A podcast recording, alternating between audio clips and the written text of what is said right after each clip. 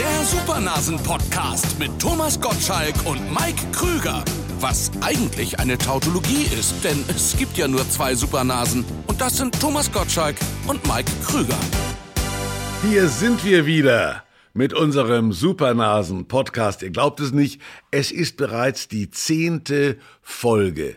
Zu zweit waren wir ja öfter mal im Leben, aber zweistellig waren wir noch nie. Wir haben immer erst mit vierstellig angefangen. Sowohl, Eigentlich ja. Ja, ja, klar. Ja, ja. Wir wollten heute mal was ganz Besonderes machen und senden direkt vom neuen Lastenfahrrad von Mike. Mike ist vorne drin und ich chauffiere ihn durch die schönen Straßen von Hamburg, halt, halt einschließlich halt, Speicherstadt. Halt, halt, halt. Ich habe zwar mehrere Speicher an meinem Lastenfahrrad, äh, aber wir sind natürlich nicht in der Speicherstadt und äh, ich sitze hier auch nicht vorne in einem Lastenfahrrad.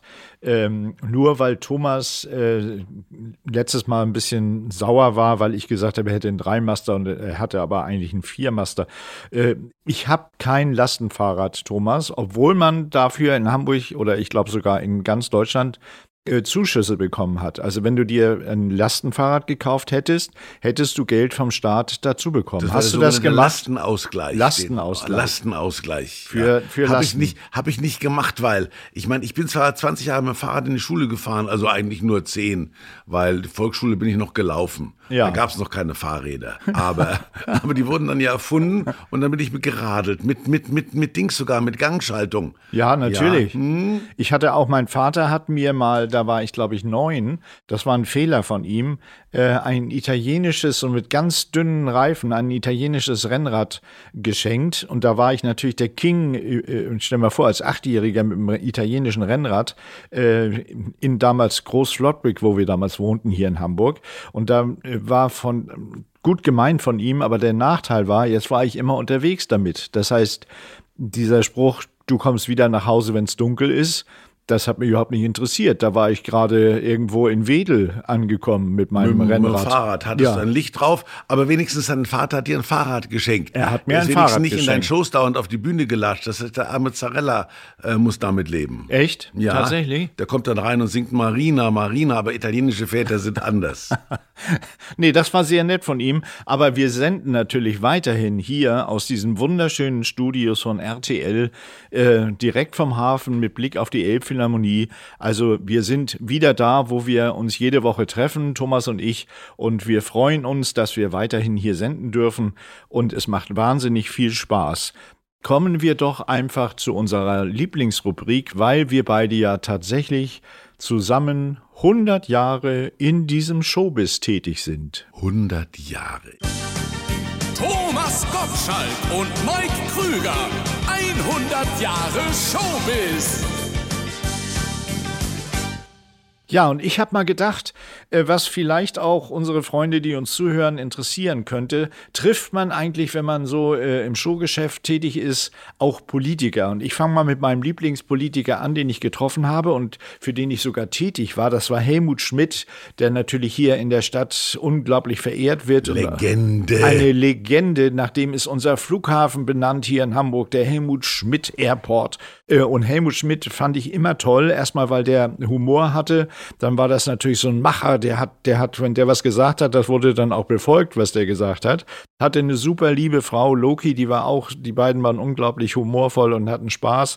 Äh, und ich habe den tatsächlich unterstützt in seinem Wahlkampf äh, zum Bundeskanzler. 1976 war Wahlkampf und da bin ich für ihn aufgetreten bei einer großen Veranstaltung und habe da meine fröhlichen Lieder gesungen. Und deshalb habe ich heute ein Buch von Ihr Helmut Schmidt den Helmut durch wählen. die Lasche ziehen. Ach nee, äh, wählen ja, Helmut wählen passt. Ähm, mein Gott, mein Gott, Helmut. Äh, und dann habe ich äh, heute ein Buch mit Widmung von Helmut Schmidt. Vielen Dank für die Unterstützung, ihr Helmut Schmidt. Da bin ich sehr stolz drauf. Das glaube ich.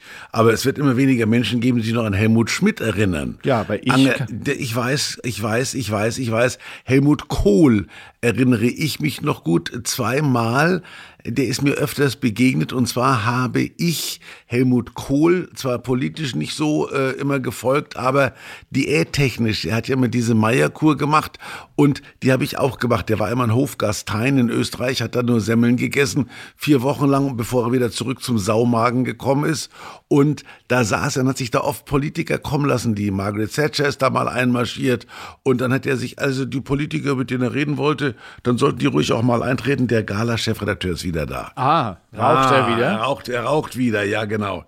Der Bart ist schon ganz grau von dem vielen ja. Rauch. Ja. Okay, ja, das ist, ja. Unser, das ist unser einziger Zuschauer eigentlich. Ne? Der freut sich immer, wenn er uns sieht. Ja, aber es hören uns ja auch eine Menge Leute. Ja, das, das ist das ist Hören darf man. Ja, Helmut ich war bei Kohl. Helmut Kohl stehen geblieben. Ja. ja, und dann hat der tatsächlich da immer gefastet und der saß aber da wie so ein Buddha hinter seiner Fastentheke und ich habe gemerkt, der interessiert sich für nichts mehr. Das war schon der späte Kohl natürlich. Ach so. Aber die frühe Angela Merkel hat sich noch interessiert. Der hat mich mal zum Tee eingeladen, das Bundeskanzleramt. Tatsächlich, warst ja. du da bei ihr? Ja, und dann hat sie mir dann gezeigt, da der dieses das, das äh, Parlament, wo sie gesagt hat, da gucke ich immer hin, aus ihrem Fenster sieht man das, diese Kuppel, die sie da drauf gesetzt haben, und hat gesagt, dann erinnere ich mich immer daran, dass ich für die Leute da bin und nicht umgekehrt. Wenn sie also, diese Kuppel sieht. In, in meinem Antlitz wurde sie sehr demütig. Aha. Ja, du warst ja, du warst ja auch mal unseretwegen im äh, bei einem Politiker. Beim Finanzminister beim war ich, Finanzminister, ja.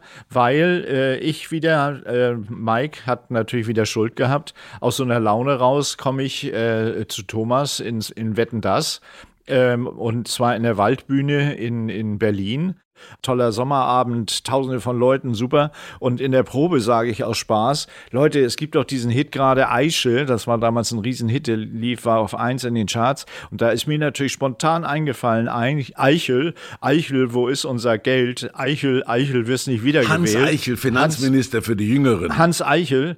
Äh, und äh, ich glaube, Frank war damals schon Regisseur bei, bei Wetten Das und der sagt so, ja, dann sing doch mal vor. So, und ich singe den äh, in der Probe und alle Kameramänner liegen flach vor Lachen äh, und alle sagen, ja, das ist doch lustig, das kannst du in der Sendung singen. Und ich sage, ja, gerne, wenn ihr das alle wollt. So, und ich, ich, bin also abends in der Sendung bei Tommy und Tommy sagt, was singst du heute? Ich sage, oh, ich singe heute äh, auf Eichel, singe ich, ja, hört mal zu. Und dann habe ich gesagt, Eichel, Eichel, wo ist unser Geld? Eichel, Eichel, wirst nicht wiedergewählt. Und dann ist Tommy auch noch eingefallen im Refrain, dann haben wir da beide zusammen gesungen. Die Leute getobt natürlich. Aber was passierte? Wir hatten am nächsten Tag natürlich alle Schlagzeilen. Ja, und ich wurde vorgeladen und Mike war natürlich schon weg. Dann bin ich alleine dann ins Finanzministerium marschiert. und Eichel hatte ja, der hat ja tatsächlich so Sparschweine gesammelt. Echt? Und hatte der ein Sparschwein auf dem Schreibtisch stehen. Ja, und dann, dann gab es noch das Gerücht, dass ich in die Schweiz mich absetzen wollte. Und das war schon Schumacher, hatte auch das gleiche. Der war auch schon da. Ja, der war auch schon da. Der Sie können nicht auch noch abhauen. Also Beckenbauer hatte, glaube ich, gerade damals Ärger mit, der, mit dem Finanzamt. Der ist nach Österreich. Schumacher ist in die Schweiz abgehauen und ich äh, war auf dem Wege, aber man hat mich zurückgeholt. Also mit mein bisschen Kohle, die ich da gehabt habe, hätte ich die Nation nicht ärmer gemacht. Aber dann kam natürlich noch dieses Lied dazu. Da war er gleich auf 100, hat mir sein Sparschwein um die Ohren gehauen. so musste Thomas damals schon diese ganzen Sachen, die ich ihm eingebrockt hatte, ausbaden. er war dann weg, wenn es darum ging, wenn es darum ging. Dann ich habe gesagt, Leute, ich bin auf Tournee, ich kann leider nicht kommen, da muss Thomas alleine hin. Äh, und auf Tournee hatte ich damals natürlich auch äh, eine Nummer äh, von über Helmut Kohl im Programm. Und zwar habe ich da gesungen, ich bin so froh, dass ich der Kanzler bin, der Kanzler bin. Da gab es ja dieses, ich bin so froh, dass ich ein Mädchen bin. Ja. Und da bin ich der Kanzler bin. Und da gab es damals eine Umfrage, Anfang der 90er war das, da gab es eine Umfrage in den Zeitungen, wer ist der erotischste oder der sexieste Politiker.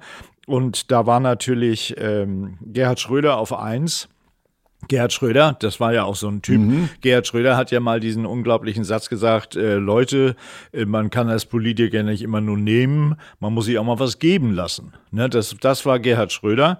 Äh, und Helmut Kohl, der war, glaube ich, auf Rang 14. Und ich habe damals ja, wenn ich ihn getroffen habe, habe hab ich ihn getroffen, habe gesagt, Herr Kohl, wie, wie konnte das sein, dass Sie da auf, auf Platz 14 waren nur?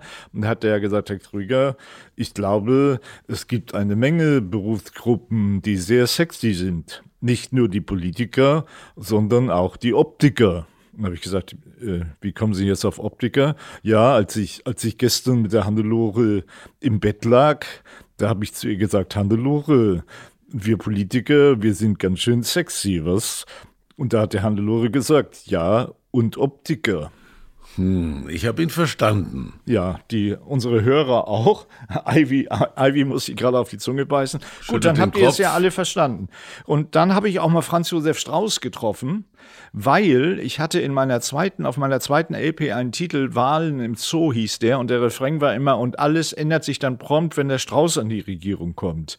Also das, da wurden die, wurden vom, vom Löwen, der Zoo wurde vom Löwen regiert quasi, wie König der Löwen. Und der Refrain war, alles ändert sich dann prompt, wenn der Strauß an die Regierung kommt. Äh, und das schlug natürlich dann auch hohe Wellen. Da haben die Krüger mischt sich jetzt plötzlich in den Wahlkampf ein und singt da was über Franz Josef Strauß. Und da war ich irgendwie in München im Konzert und dann habe ich den abends tatsächlich bei irgendeiner Gala getroffen. Und der war sowas von tiefenentspannt. Der kam dann, super, mach weiter, mach weiter, sing's, sing's, super. Also der hatte mit, mit Scherzen über ihn äh, überhaupt keine Probleme. Null, null. Franz Probleme. Josef, ja, das war natürlich alles Politiker, die unsere Jugend bestimmt haben. Franz Josef Strauß, Gott hab ihn selig, der war in der gleichen Studentenverbindung wie ich. Es war nämlich so, dass meine Mutter mir gesagt hat, um Gottes Willen, du willst in München studieren, da gehst du doch vor die Hunde, geh zu einer Studentenverbindung. Und mein Vater war damals so eine katholische Studentenverbindung, also eine brave, die sich nicht da, die sich nicht da ins Gesicht mit dem Säbel gehauen haben. Und Franz Josef Strauß war in der gleichen, da duzt man sich ja. Und äh, damals hatte, das muss man sagen, die CSU den Bayerischen Rundfunk noch völlig im Griff. Und mein Chef, der war damals Hauptabteilungsleiter, hat mir das Leben immer schwer gemacht und fand fand mich furchtbar, weil ich natürlich frech war. Ich habe ja im Radio gemacht, was ich wollte und das war nie das, was mein Chef wollte. Und als ich dann irgendwo habe ich mal so eine Messe moderiert und dann kam der, der, der Franz Josef rein. Ich habe Franz Josef, grüß dich. Und der, der sagt, jetzt tust ja auch noch den Ministerpräsidenten. Das war fast war, war ein Sakrileg. Und der ist, der ist fast umgefallen, der Hauptabteilungsleiter. Grüß dich, mein lieber Gottschalk, grüß dich, mein lieber Thomas, hat er dann zurückgesagt. Der, der tust den auch zurück. Also, der hieß Josef Ottmar Zöll. Zöller, kann man ja heute sagen. Hat der Hauptabteilungsleiter noch mit dir gesprochen hinterher? Hat, er hat vor mir gekniet nur noch, nur noch im ja, Knien. Der hat also der Ministerpräsident duzt mich und ich duzt den Ministerpräsidenten ja. und man hat ihn weiter gesiezt, das hat er mir nie verziehen. Aber damals war das eben noch so. Und ich habe ja dann, also es gab ja auch politische Figuren, vor denen man großen Respekt haben musste, die wenigsten allerdings. Hans-Dietrich Genscher hat für mich dazugehört. Und den habe ich in der Tat ganz gut gekannt. Wir haben uns auch geduzt, aber ich habe es selten geschafft, im Fernsehen oder im Radio Radio Hans-Dieter Genscher zu begrüßen, ohne Sie zu sagen. Das war so, so automatisch. Man dunst an Hans-Dietrich Genscher nicht. Ich bin also kein Krampfduzer und kein Kampfduzer, aber beim, beim Genscher habe ich immer das Sie auf der Lippe gehabt, weil ich vor dem einfach Respekt hatte. Ja, der war ja auch äh, sensationell. Mhm. Der, der von dem sagte man ja, dass das. Hat man so gelacht, ja. ja. Das schon was Nazi. Hat auch schon was Nazi erzählt. Hans-Dietrich Genscher. Den konnten die meisten Deutschen nicht mal schreiben. Richtig. Ja, nee, das waren äh, unsere Treffen mit den Politikern, äh, Freunde. Und ich möchte an dieser Stelle äh, doch nochmal darauf hinweisen, dass wir auch einen Supernasen-Playlist, eine Supernasen-Playlist haben. Äh, und die möchte ich jetzt gerne anreichern mit noch einem Song von mir, der, den es, der es nicht in die Charts geschafft hat, obwohl er tatsächlich, und da bin ich richtig traurig, äh, es in die Charts hätte schaffen müssen, weil es ist wirklich auch alleine von der Musik her, du wirst es gleich hören, Thomas, du guckst ein bisschen verzweifelt. Die Musik ist ja immer gut. Die, Musik, die Musik ist alleine sensationell und auch die Botschaft. Hast du doch mal ein Instrumental gemacht? Die, die, ich möchte nichts weiter dazu sagen. Herrschaften, kommen wir zu den Mike-Songs, die es nicht in die Charts geschafft haben.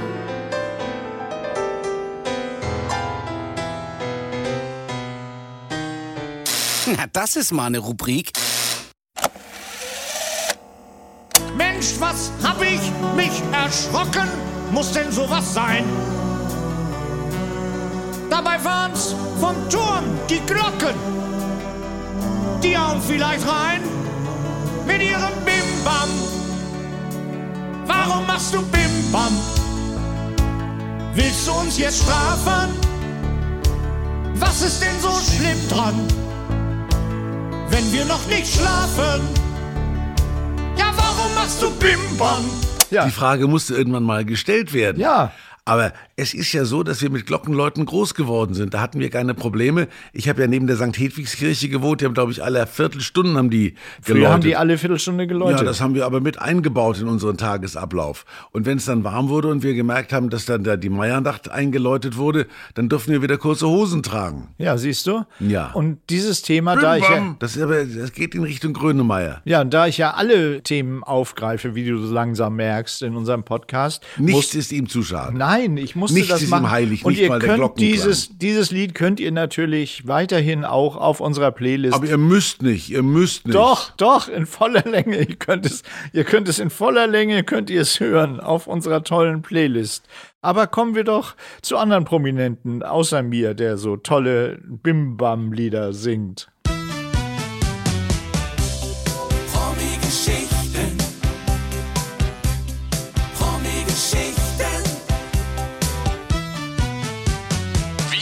sie alle. Apropos Bim Bam, es gab ja ein Lied von Sweet Wigwam Bam, das war ja in die gleiche Richtung. Und Sweet, damit ging das bei mir so in der Fernsehkarriere los.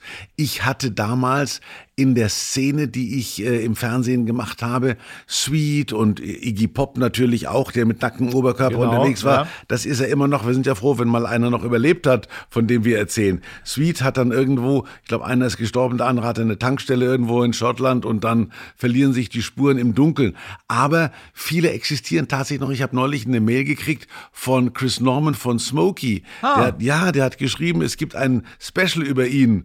Da habe ich gedacht, naja, Special über Smokey, wer guckt das noch? Aber unseren Podcast hören die Menschen ja auch. Ja. Es gibt sicher noch Smokey-Fans und es gibt ja diese Wahnsinnigen, die ich alle erlebt haben, die mit 15 irgendwelchen Bands nachgelaufen sind, an die sie sich heute kaum noch erinnern. Das waren die ersten, wo dieser Wahnsinn begann, waren die Bay City Rollers.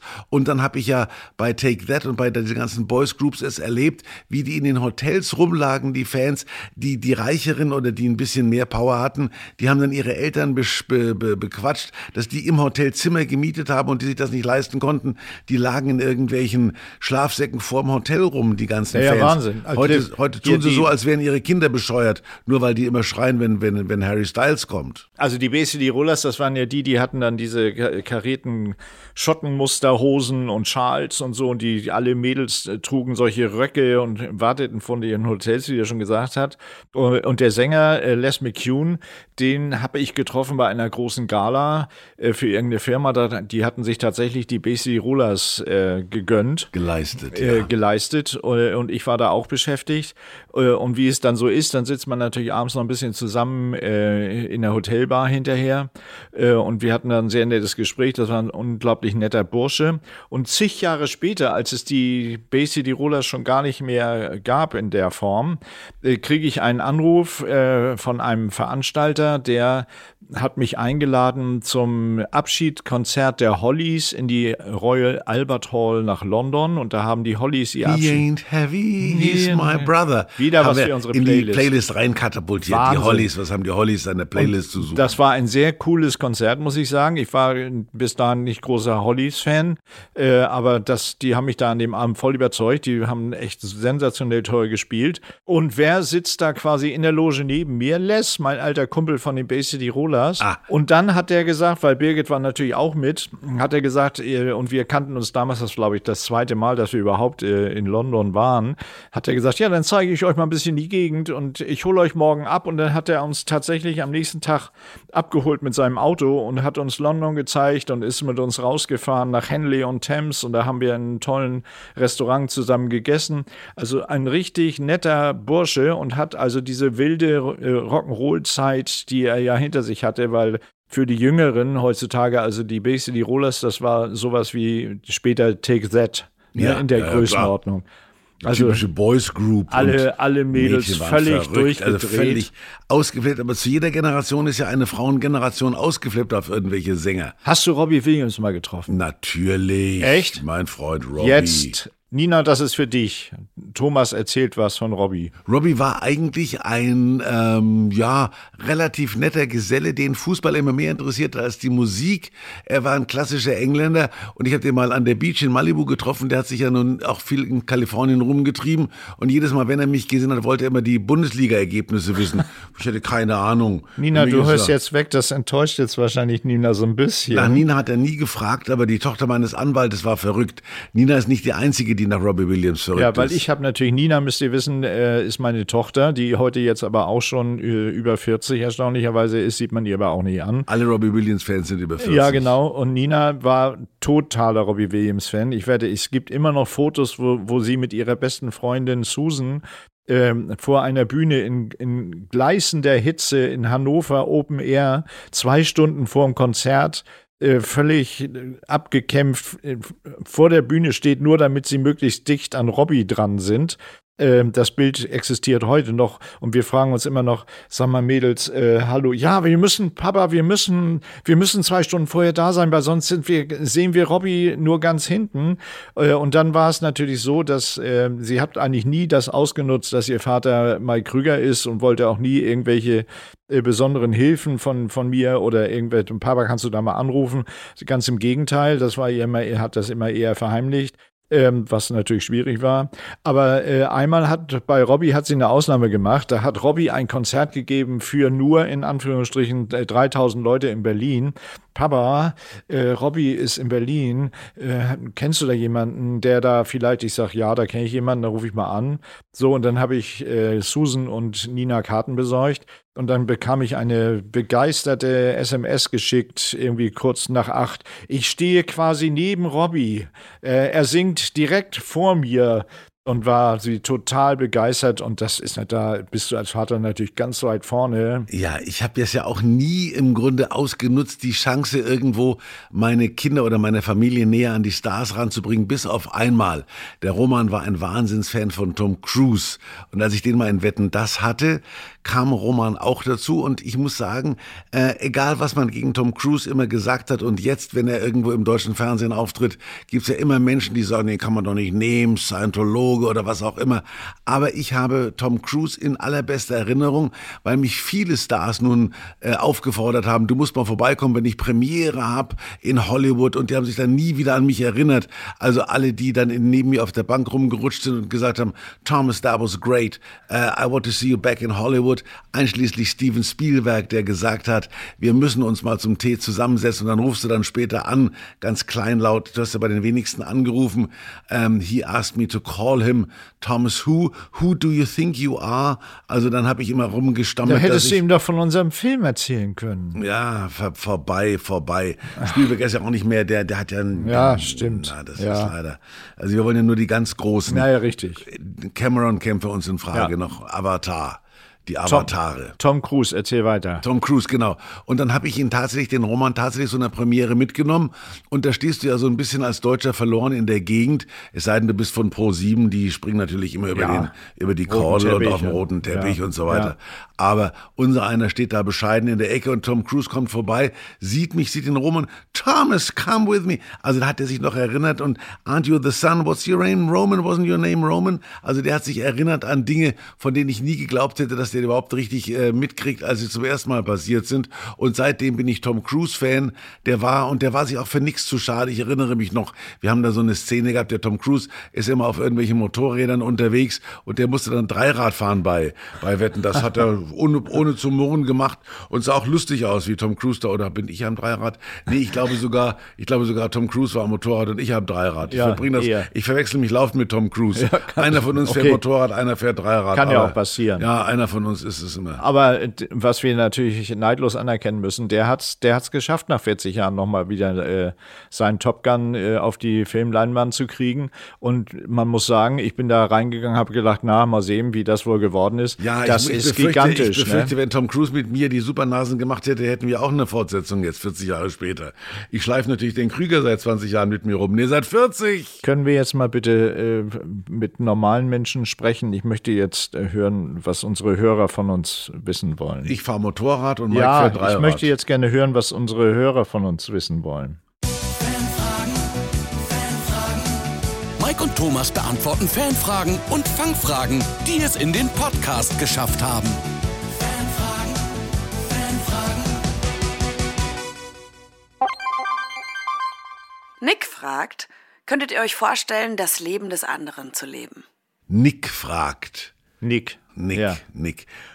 Dein, wir, am liebsten würden wir dein Leben leben, Nick. Wenn Ja. du so Fragen stellst, also einfach so Also, aus er stellt gute Fragen, finde ich. Das Fragen. hat, das hat uns noch nie einer gefragt. Ich habe mir noch nie Gedanken gemacht, möchte ich eigentlich Mike Krüger sein? Ja, ich auch nicht.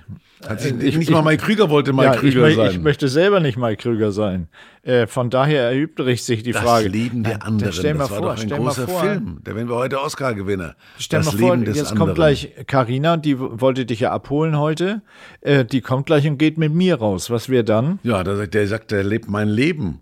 Ja. Dann lebe ich eben deins. Ja. Dann gehe ich mit Birgit. Gehst du mit Birgit schön essen? Ja, geh mit Birgit essen und sie muss zahlen. Ja. Die hat ja deine Kohle immer mit. Die hat Birgit Ja. hat meine Kohle mit. Mike ist ja nur deswegen reicher geworden als ich, weil Birgit seine Kohle verwaltet hat. Ja, so ist das. Äh, und von daher bin ich sehr dankbar, dass ich eigentlich mein Leben lebe, weil sonst hätte ich ja auch nur so einen, so einen kleinen Viermaster wie du. Ja. Nee, also ich glaube, wir, wir würden, wir sind mit unserem Leben eigentlich ganz zufrieden. Ja, wenn man oder? das Leben des anderen nur dann leben kann, wenn man auch so aussieht wie der, dann, dann bleibe ich, wer ich bin. Es ist immer, das ist immer, äh, dass es auf mein Aussehen geht. Überhaupt Äh, nicht. Du, du könntest auch mal was über meinen Intellekt sagen. Ich kann ja nicht lügen. Ich kann so schlecht lügen, das merkt man sofort. Und in diesem Podcast wollen wir ja nicht lügen, sondern Mut machen. Mut machen. Ja, genau. Wer mal Krüger gegenüber sitzt, der muss Mut machen, der will Mut machen. Können wir die nächste Frage hören, bitte?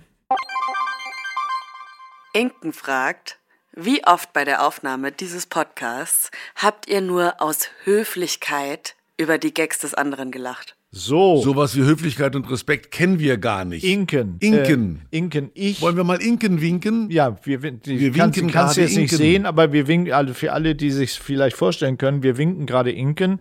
Inken, das ist eine super Frage, weil ich sitze hier die ganze Zeit eigentlich schon, jetzt seit zehn Folgen, und aus Respekt meinem Gegenüber, gegenüber, also aus Respekt meinem Gegenüber gegenüber, äh, das ist ein Satz mit zwei gegenüber, hast Eine gemerkt? Tautologie. eine Tautologie mit zwei Gegenüber gegenüber, tue ich immer so, als wenn ich total äh, begeistert bin, wenn er seine intellektuellen äh, Geschichten hier Seit erzählt. 40 Jahren sitze ich Mike Krüger gegenüber und ich tue es, als wäre er ein normaler Mensch. Ich behandle den wie einen normalen Menschen. Das, das ist, manchmal war das gar nicht einfach. Auch beim Drehen, wenn wir gedreht haben, man muss ja dann so tun, äh, als wenn man zum Beispiel auch, also wir haben ja Szenen, da, da äh, tun wir so, Die als wenn wir, habe ich alle rausgestrichen aus dem Drehbuch. wir hatten, wir haben, wir haben die Drehbücher selber geschrieben. Kannst du dich erinnern? Wir haben die Drehbücher selber geschrieben. Ja, immer wenn der, wenn der Mike eine Kussszene wollte, habe ich gebockt. Ja, er hat, schreib dir doch irgendeine Frau dazu, hast du dann gesagt. Schreib dir doch eine Frau dazu, genau. Ja. Schreib dir doch mal eine Frau. Da hat der Mike Frauen erfunden, die ihn küssen wollten. Ja, ja, äh, hallo. Ja. Weshalb, weshalb schreibt man Drehbücher? Damit man Frauen erfinden kann, die einen küssen wollen. Ja, Hm. das, das ist der Hauptantrieb von Drehbuchautoren. Das, das können wir ruhig mal erzählen jetzt hier in unserem Podcast. Ja, genau. Weil Drehbuchautoren haben ja die große Macht, sich Geschichten auszudenken, die dann von anderen Leuten umgesetzt werden müssen. Und wenn man als, als der, der das später spielt, das Drehbuch selber schreibt, hat man natürlich die Chance, zum Beispiel zu schreiben, ich küsse Andrea Larange. Oder ich liege nackt im Bett, was wir ja bereits verraten haben im Podcast, dass wir nie nackt im Bett liegen. Aber wenn man das spielen muss, dann kann ich auch spielen, wie einer nackt im Bett liegt, Ja. nämlich ich. Ja, und Thomas hat oft im Film nackt im Bett gelegen, neben wunderschönen Frauen, ich erinnere mich. Ja, nur weil die sich teuren Schlafanzüge nicht leisten konnten in unseren, in unseren Produzenten. Richtig. Ich glaube, damit ist auch diese Frage beantwortet.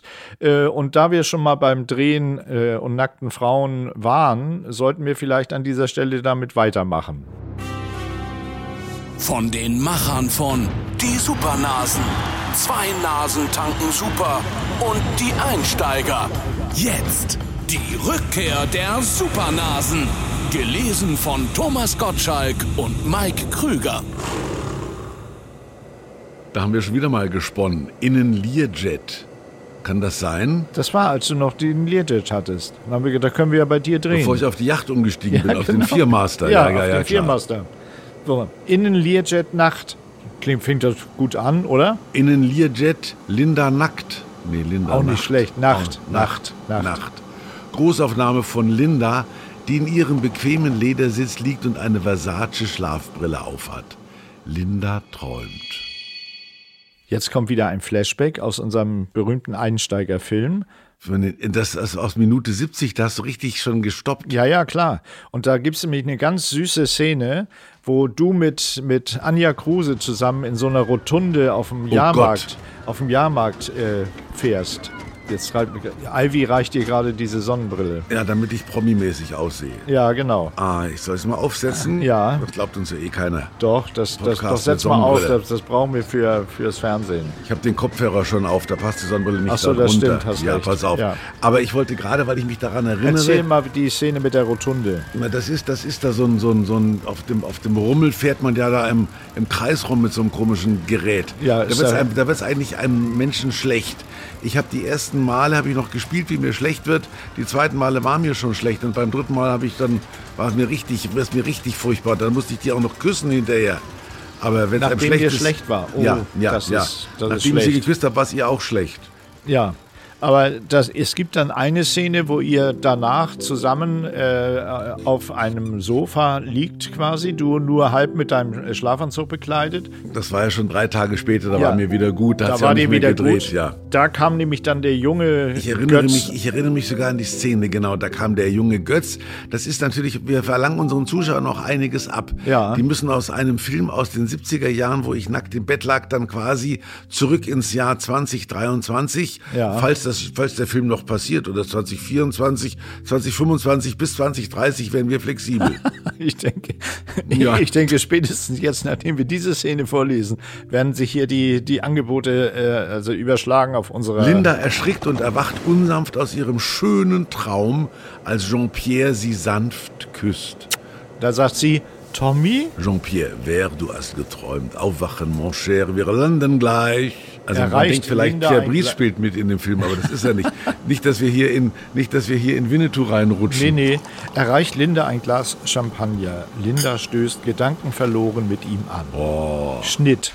Moment. Schade, die Szene wäre eigentlich, äh, aber die denken wir uns jetzt weiter. Aber für den Film braucht man natürlich dagegen Schnitte und das ist jetzt wieder Wohnung Chris Nacht. Mike muss wieder alles, alles geben als Schauspieler. Er wankt nämlich schon leicht angeheitert durch die Straßen.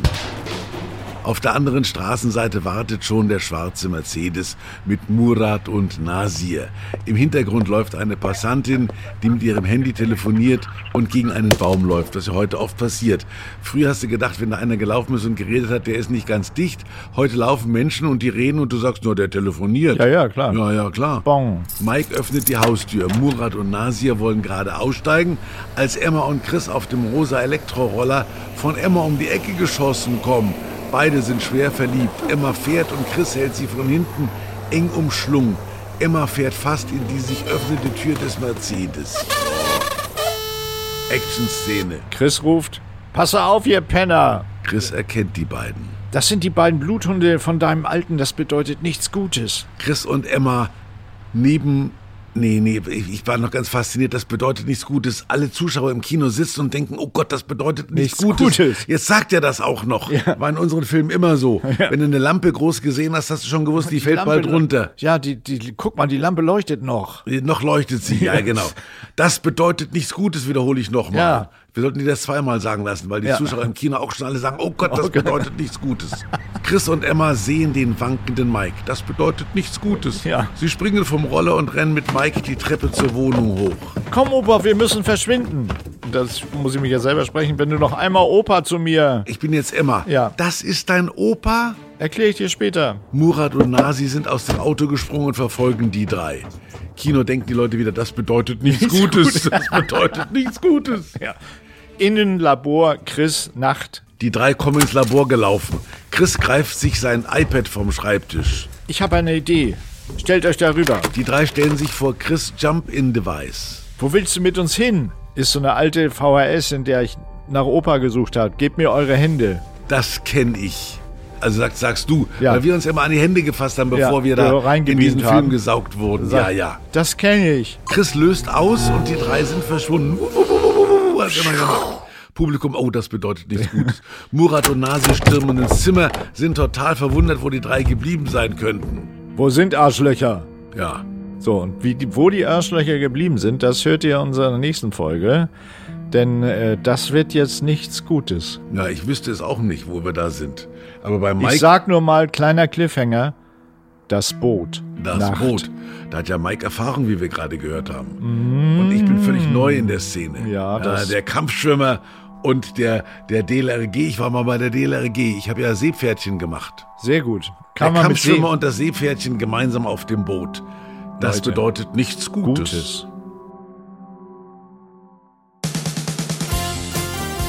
Die Supernasen mit Thomas Gottschalk und Mike Krüger hört ihr immer zuerst auf RTL Plus Musik. Die Hosts sind Mike Krüger und Thomas Gottschalk. Redaktion Ivy Hase und Carlotta Unna. Rubriken Robert Pörschke aka Slizzy Bob. Audioproduktion Nikolas Femerling und Executive Producer ist Christian Scheidt.